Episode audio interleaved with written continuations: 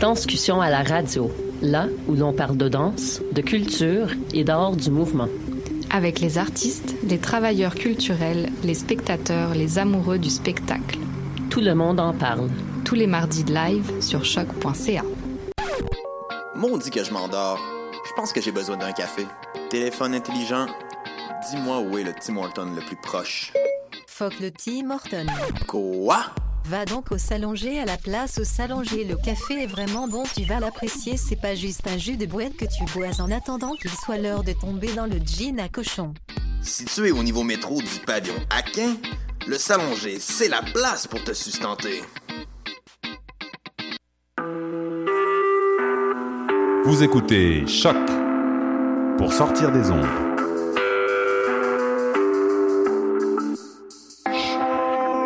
Podcast, musique, découverte. Sur choc.ca. La musique au rendez-vous.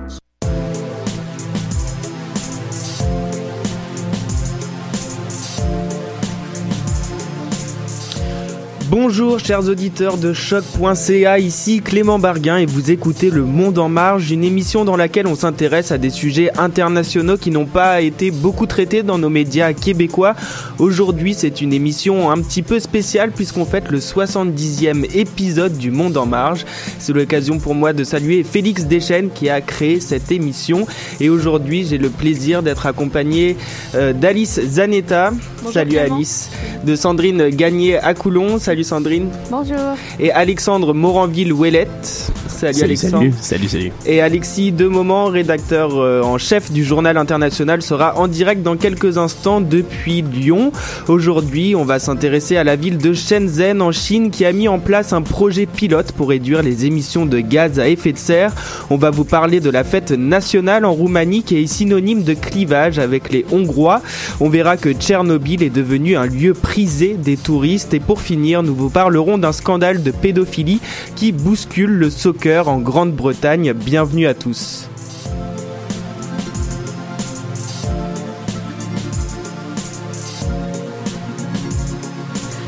Le 1er décembre à Mexico se déroulait le sommet du Cities 40, un événement qui récompense les villes pour leurs efforts en matière d'écologie. 11 villes ont été choisies et notamment la ville chinoise de Shenzhen, une récompense étonnante pour la Chine qui est le plus gros émetteur de gaz à effet de serre au monde. Pour la 70e émission du Monde en Marge, on a décidé de revenir sur le tournant vert de la Chine pour voir comment cela avait évolué. Mais avant ça, Alice, est-ce que tu peux nous expliquer en quoi Shenzhen est un modèle pour la transition écologique Alors Shenzhen, c'est une ville qui est située au nord de Hong Kong et qui a mis en place un projet pilote qui vise à réduire les gaz à effet de serre tout en soutenant l'économie de la ville. Depuis 2013, donc il y a six- 636 entreprises de la ville qui participent au projet d'émission euh, d'Emission Trading, euh, Trading System. Donc Shenzhen est l'une des villes avec la plus forte croissance dans le monde avec un taux de croissance annuel de 10% du PIB national et il y a 15 millions de Chinois qui vivent. Donc le projet a eu des résultats encourageants. Les entreprises participantes ont diminué leur pollution de 17% par rapport à 2010 avec une croissance stable, ce qui démontre qu'il n'y a pas forcément une corrélation positive entre une forte pollution et une croissance économique. Donc le projet a permis de diminuer l'intensité des émissions de carbone de 41,2% dans la ville, dépassant ainsi l'objectif de 21% qui est inscrit donc dans le 12e plan quinquennal de la ville de Shenzhen. Donc ce projet pilote ne se limite pas qu'à Shenzhen, il concerne aussi euh, 36 autres villes de Shanghai. Sandrine, toi aussi, tu t'es euh, intéressée à, à ce sujet de la Chine pour, euh, pour une autre chronique. Oui, puis euh, c'est vraiment intéressant en fait parce que oui, en même temps, la Chine est le plus gros émetteur de gaz à effet de serre et en même temps, c'est un euh, des leaders mondiaux au niveau de l'énergie verte. Ils investissent notamment beaucoup dans l'énergie solaire et l'énergie éolienne euh, dans le nord de la Chine. Mmh, c'est Ouais, ce comme qu'on on va l'avait, voir, euh, ouais, on à- l'avait vu aussi en, en janvier dernier que euh, la Chine avait dépassé l'Allemagne au niveau des, des, des panneaux photovoltaïques Ouais, et est ça. premier producteur aussi au Mmh. monde. Donc la tra- transition énergétique de la Chine, comme on vient de voir, semble bien partie en sachant que le premier pays pollueur, on le répète, hein, a réduit ses rejets de 1% en 2015 alors qu'il grimpait à 5% par an au cours des dix dernières années. Ça augure quand même de bonnes nouvelles pour le respect de l'engagement de l'accord de Paris qui a été signé en septembre dernier, Alice. Oui, depuis l'adoption de son 12e plan quinquennal en 2010, la Chine mise tout sur sa transition énergétique. Le pays a adopté son 13e plan quinquennal en mars dernier, donc avec des objectifs similaires, et il a signé donc, comme tu l'as dit, l'accord de Paris en septembre. Donc tout semble confirmer la détermination du gouvernement chinois pour réduire ses émissions de gaz à effet de serre. Le président chinois Xi Jinping a d'ailleurs rappelé ce 2 décembre par un communiqué de presse sa volonté de bâtir une civilisation écologique en accord avec la stratégie de développement global de la Chine. Il a déclaré que les gouvernements de tous les niveaux doivent garder à l'esprit que les eaux propres et les montagnes vertes sont des biens précieux. Mêler la croissance économique à l'économie verte, c'est un des objectifs du président chinois. Et la Chine a même averti le président élu Donald Trump à propos de son scepticisme envers le changement climatique. La situation, elle est critique pour euh, la Chine puisque 4000 Chinois meurent chaque année d'après une étude publiée dans la revue scientifique par, pardon, 4000 Chinois par jour à cause de la pollution. Ça, c'est les chiffres d'une étude scientifique de PLOS ONE qui a été publiée l'année dernière. Oui, donc euh, Effectivement, devenir vert n'est plus un choix pour la Chine, mais une obligation, quand on sait aussi que 40% de ces cours d'eau étaient pollués en 2011, selon le ministère chinois des ressources hydrauliques, et que 10% de ces terres sont contaminées par des métaux lourds, et ça, c'est sans parler de la pollution atmosphérique dans les grosses villes. En janvier dernier, nous avions parlé des centaines d'écocités, donc des villes plus écologiques qui a été mise en place par le gouvernement à travers le pays, dont celle de Tianjin. Donc, pour rappel, la ville a été bâtie sur d'anciennes terres polluées et est vue par l'un des directeurs du projet projet Rangang comme un laboratoire pour voir comment construire une ville écolo dans un environnement pollué. Et là, c'est l'heure euh, du euh, bilan pour l'écocité de Tianjin. Oui, donc cette ville était présentée par la Chine quand elle, quand elle a été fondée comme le quartier le plus vert au monde. 20% de l'énergie consommée par ce quartier provient de sources renouvelables. C'est l'équivalent de l'objectif fixé à l'échelle nationale pour 2030. Ce projet est en marche depuis maintenant 9 ans et sa population a doublé depuis janvier, donc depuis l'émission, euh, la dernière fois qu'on en a parlé pour atteindre aujourd'hui les 60 000 habitants. C'est une bonne nouvelle, même si le gouvernement lui avait prévu dans son plan d'action d'atteindre les 350 000 habitants en 2016. Bon, on voit le retard, mais il y a quand même une augmentation encourageante qui est en partie due à une baisse des prix subventionnés des habitations, mais aussi à des habitants qui quittent des grosses villes polluées comme Pékin. C'est l'exemple de cette habitante qui est interviewée par France Info. On l'écoute. Ici, l'environnement est agréable. Je suis venue deux fois avant d'acheter un appartement. J'accompagne mes enfants pour les sorties. Il y a beaucoup de verdure. Les écoles sont très bonnes, ainsi que les collèges et les crèches. Et l'hôpital est très bien. Depuis deux ans, il y a de plus en plus de monde qui s'installe. Donc même si ce projet est novateur en Chine, il suscite quand même des doutes malgré ce que l'habitante peut nous dire. Donc par rapport aux objectifs fixés, il y a Rémi Curien, conseiller technique en urbanisme en Chine au ministère des Affaires étrangères et du développement international, qui soulignait en mars dernier dans la revue Métropolitique des défaillances importantes qui compromettrait l'atteinte des objectifs environnementaux, donc à cause d'une localisation excentrée, faible intégration territoriale, un manque d'équipements et de services publics, une forte spéculation immobilière et des mesures urbanistiques non adaptées aux objectifs environnementaux. Tous ces éléments pourraient freiner les résultats de l'écocité. Et pour l'instant, les résultats de l'écocité Tianjin sont mitigés, mais est-ce que c'est le cas pour les autres écocités? Donc même si la ville de Tianjin n'atteint pas les quotas souhaités par le pays, elle est, la elle est le meilleur exemple parce que d'autres écocités sont restées vides. C'est le cas de Kaofedian, trop loin des commerces et des écoles. La ville n'aura pas tenu son pari d'attendre le 1 million d'habitants puisque la ville est aujourd'hui encore déserte. Ce qui n'a pas rendu la ville attractive, c'est une urbanisation orientée avant tout sur le chiffre du PIB, confie Li Xiangying, vice-voyant de la faculté d'architecture à Shanghai au journal Le Monde. En effet, plusieurs responsables politiques locaux souhaitaient mener ce type de projet, ou souhaitent encore, ce type de projet exemplaire pour être promu, même s'il n'est pas viable pour avoir une belle image d'eux auprès du gouvernement. C'est peut-être ce qui s'est passé pour la ville fantôme de Kaofedian. Merci Alice euh, d'avoir euh, suivi ce sujet. Restez avec nous sur les ondes de choc.ca. On se retrouve juste après Piano de Holly Man. C'est une artiste chinoise. À tout de suite.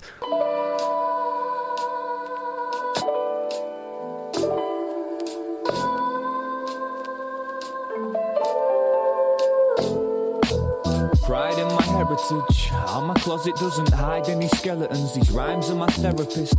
Heads no one probably vibe with my sentiments, and haters won't like what I'm telling them. Every sentence ply with some venom in. Tired of the game that I'm playing, cause I'll never win or get ahead enough to settle things. Find relief when the kettle pings. Pour a cup of tea, then they're just the feelings that my head is thinking. For example, I could do with a proper break. Longer than the bank holiday I'm offered with. I can't afford the time off, that's not an option, mate. I need a solid wage so I can stop to play. At times I feel I've lost my way and need a tom tom. Retrace my steps to understand just where I've gone wrong. And then I realise I'm walking in the right direction. Cause there's a tunnel, and at the end, the light's reflecting. A thousand more notes, a house to call home. Sound this morning, I'm bound to follow. My pounds are short, so I'm out to change that. I'm far from poor, broke, found in the same class.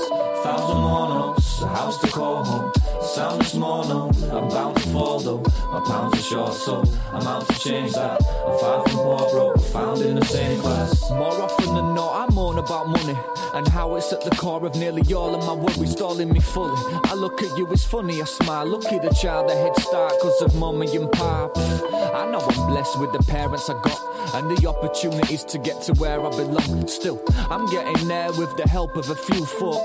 From beat conductors back to teachers in school doors. Act like it wasn't essential.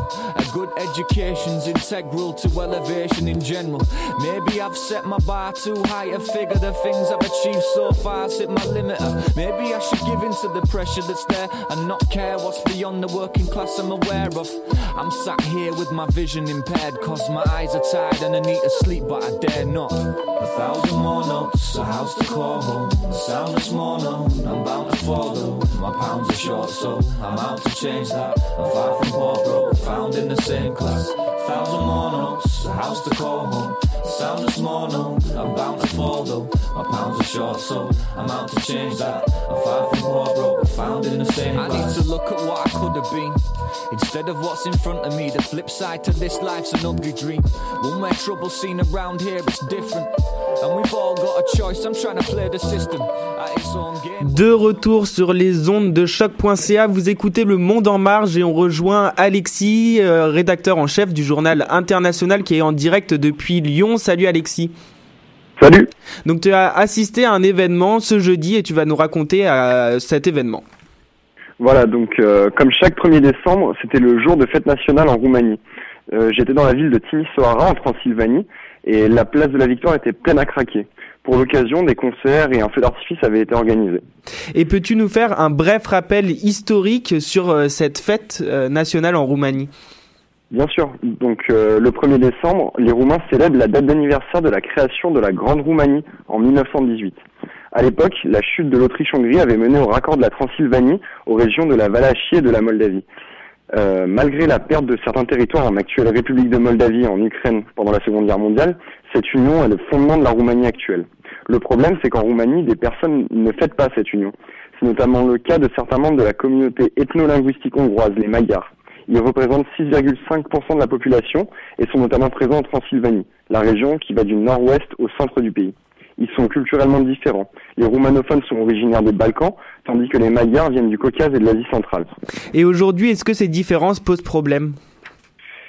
Ça ne date pas d'aujourd'hui. Ces différences ont toujours été des sources de tension. Dans les années 1970 et 1980, sous le régime de Nicolas Ceausescu, les écoles, les facultés et autres institutions de la culture magyare ont progressivement été supprimées. Depuis 1989 et la chute de la dictature, les Hongrois de Roumanie ont commencé à être représentés politiquement. Cela leur a permis de revendiquer la réouverture des écoles, des universités et de réaffirmer leur identité culturelle. Leur principal parti est l'UDMR, l'Union démocratique magyare de Roumanie. Il a été au sein de plusieurs gouvernements depuis 1996 et, euh, et depuis 1989, des représentants euh, de ce parti sont présents dans les deux chambres du Parlement roumain. Donc si on comprend bien, depuis 1989, enfin en tout cas en suivant la logique, ça devrait aller mieux pour les Magyars. Oui, effectivement, ça va mieux.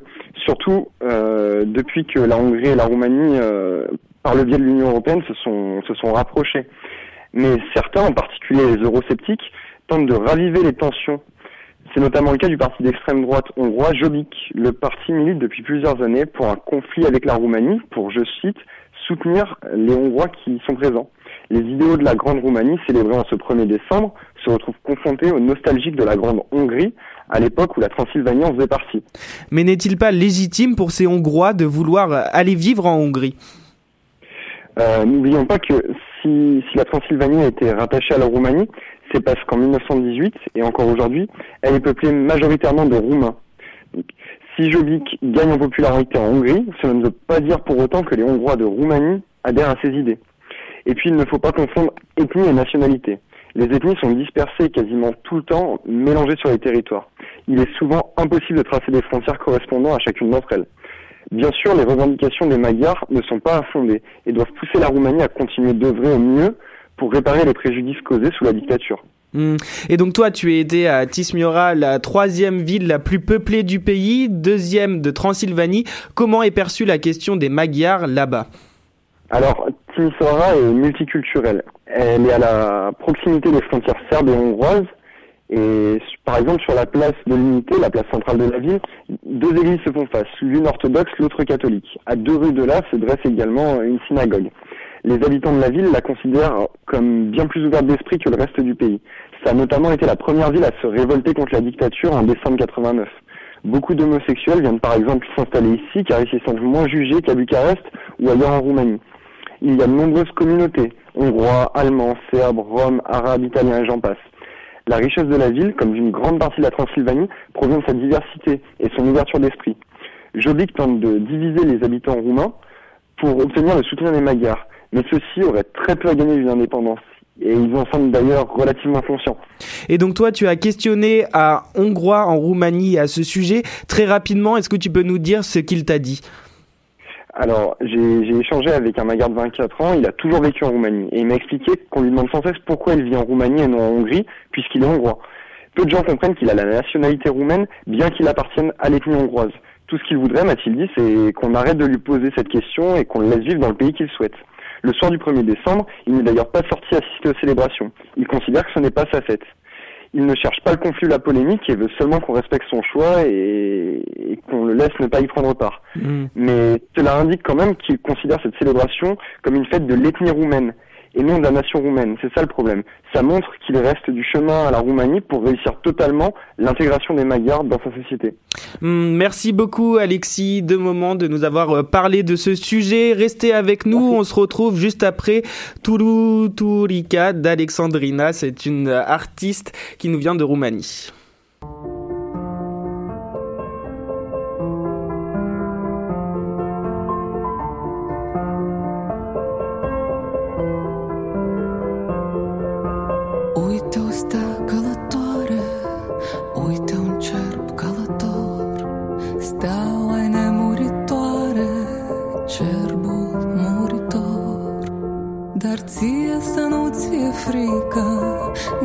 De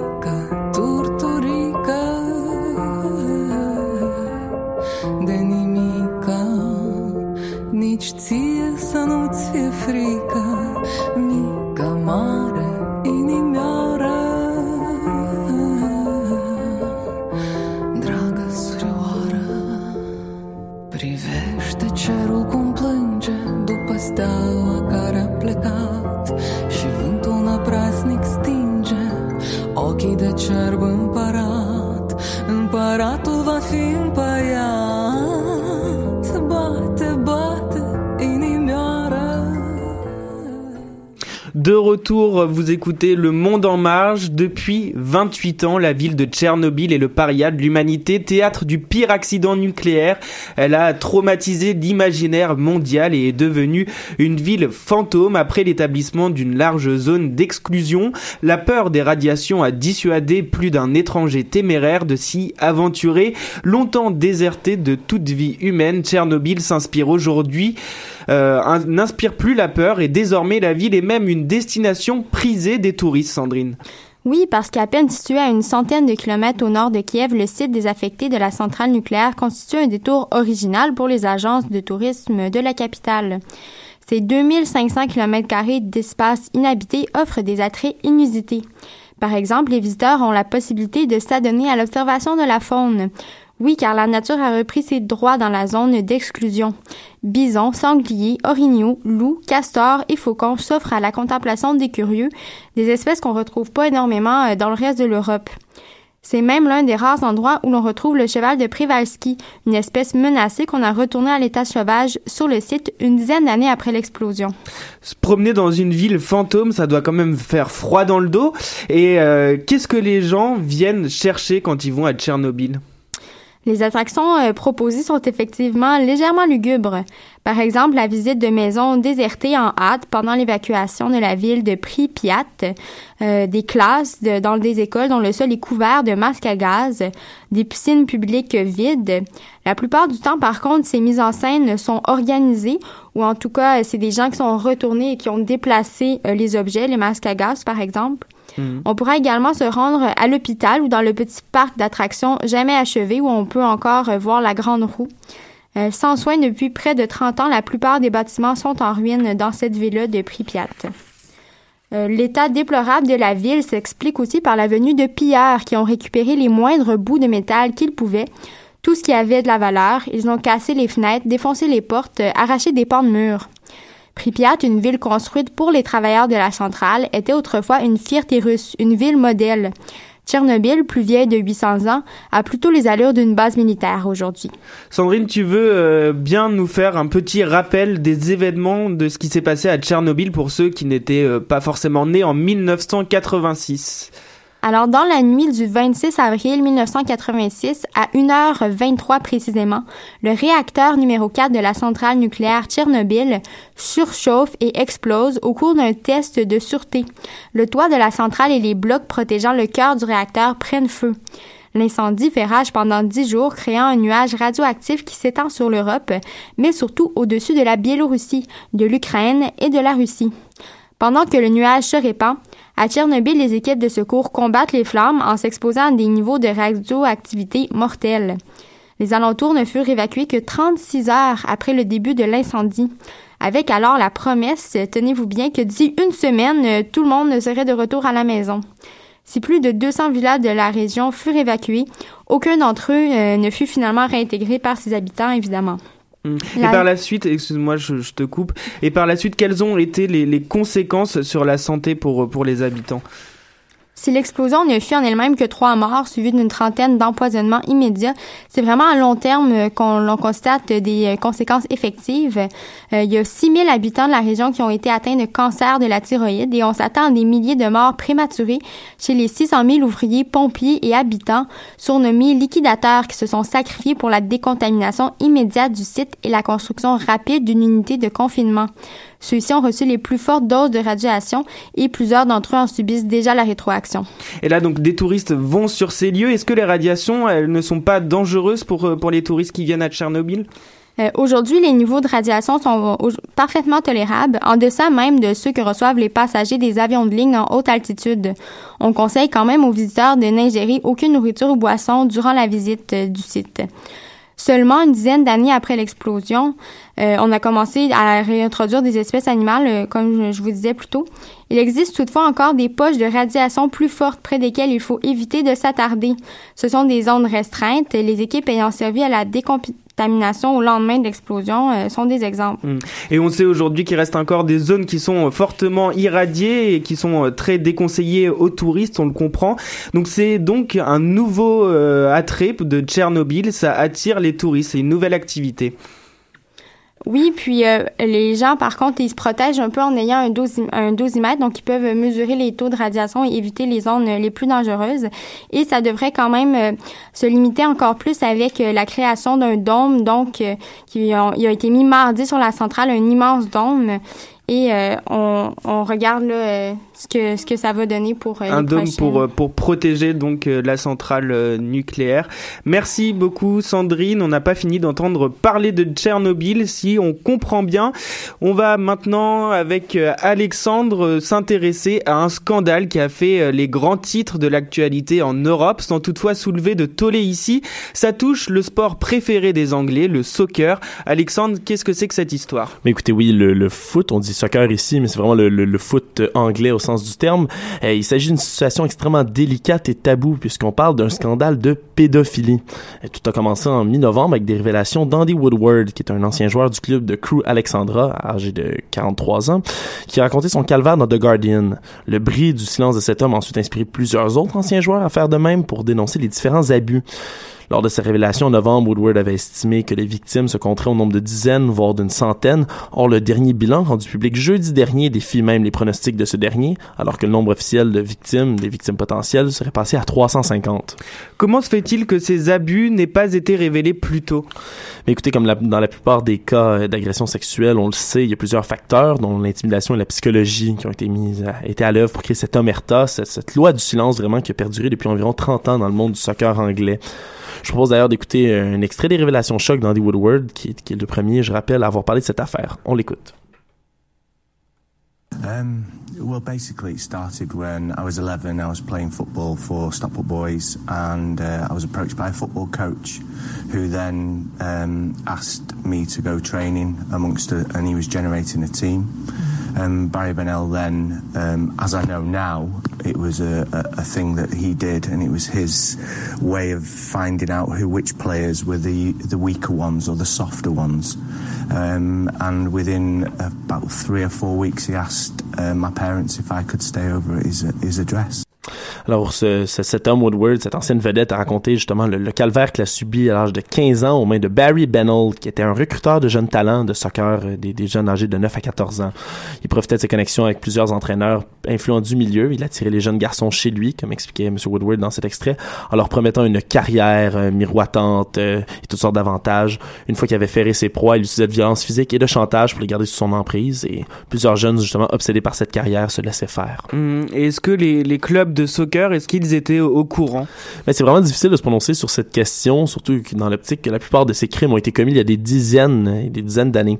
Cependant, certaines révélations de joueurs euh, présentent le rôle des organisations de soccer sur un tout autre jour. Euh, Gary Johnson, qui est un ancien joueur du prestigieux club, euh, le club Chelsea, que tout le monde connaît. Un club, c'est, je pense, c'est un des, on, le onzième club en importance au monde dans, dans, dans tout sport confondu, qui a affirmé dans la presse britannique après avoir, qu'il avait été payé 50 000 livres par le club en échange de son silence sur les agressions sexuelles dont il aurait été victime de la part du recruteur Eddie Heath. Donc, ça, ça confirme que le club de Chelsea aurait eu vraiment des, des aurait été au courant, vraiment aurait eu vent de et, et, quand la police a découvert ça, quelle a été euh, sa réaction? Mais en ce moment, c'est certain que c'est un peu justement la, la, la, grosse révélation. Imaginez ici si on apprenait que il y avait un scandale avec les, les, les coachs de, de hockey hein, ici au Québec, mm. ça ferait tout un tollé. Alors c'est un peu la même chose en Angleterre. Il y a plusieurs enquêtes qui ont été ouvertes par Scotland Yard, mais aussi dans les régions. Et là, je fais une longue énumération Londres, Manchester, Cambridge, Birmingham, pardonnez-moi, Liverpool, Norwich, Newcastle, en Écosse, dans les Galles du Nord. Bref, je résume, selon le journal anglais The Observer, c'est près du tiers des polices locales de tout le Royaume-Uni qui mèneraient des enquêtes en ce moment. Ce qui est énorme. C'est énorme. Au moment des faits, dans les années 70 à 90, rien aux presses ne transparaissait. L'enquête est donc un peu laborieuse. On rappelle, c'est toujours plus compliqué de revenir sur les anciens faits. Désormais, la FA, la Fédération anglaise, s'en prête à se, à se racheter, a décidé d'ouvrir sa propre enquête qu'elle a confiée à une avocate spécialiste de la protection de l'enfance. La FA veut faire la lumière sur les faits et dont elle et certains clubs auraient pu avoir connaissance à l'époque et les mesures qui auraient pu être prises et être employées à ce moment-là. Chelsea a ainsi commandé une enquête sur l'un de ses anciens employés qui aurait travaillé pour une des années 70 et qui est maintenant décédé, qui était suspecté d'avoir agressé de jeunes footballeurs. Merci Alexandre de nous avoir euh, parlé de ce sujet. C'est ce qui conclut le 70e épisode du Monde en Marge. Merci Alice, merci Sandrine, merci Alexandre et merci Alexis qui était avec nous. On se retrouve la semaine prochaine et ça sera la dernière émission de la saison automnale. Très bonne semaine à tous.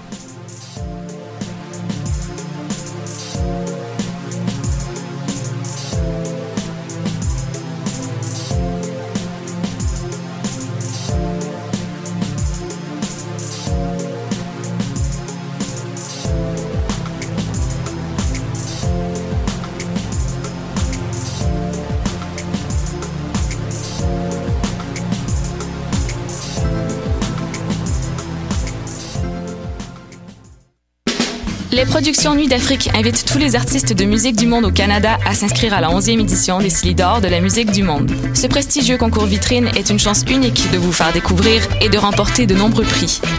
Vous avez jusqu'au 15 décembre 2016 pour soumettre votre candidature. Faites vite, les places sont limitées. Pour plus d'informations, www.silidor.com. Ça a commencé avec le Montignac. Après ça, il y a eu l'oriental puis l'occidental. J'ai aussi essayé le paléo, le 5-2, le californien, le Atkins. Des régimes, j'en ai fait un puis un autre. Mais je pensais jamais qu'un jour, je serais rendu au régime forcé. Le visage de la pauvreté change. Jusqu'au 24 décembre, c'est la grande guignolée des médias. Donnée chez Maxi Provigo, Jean Coutu et Via Capital.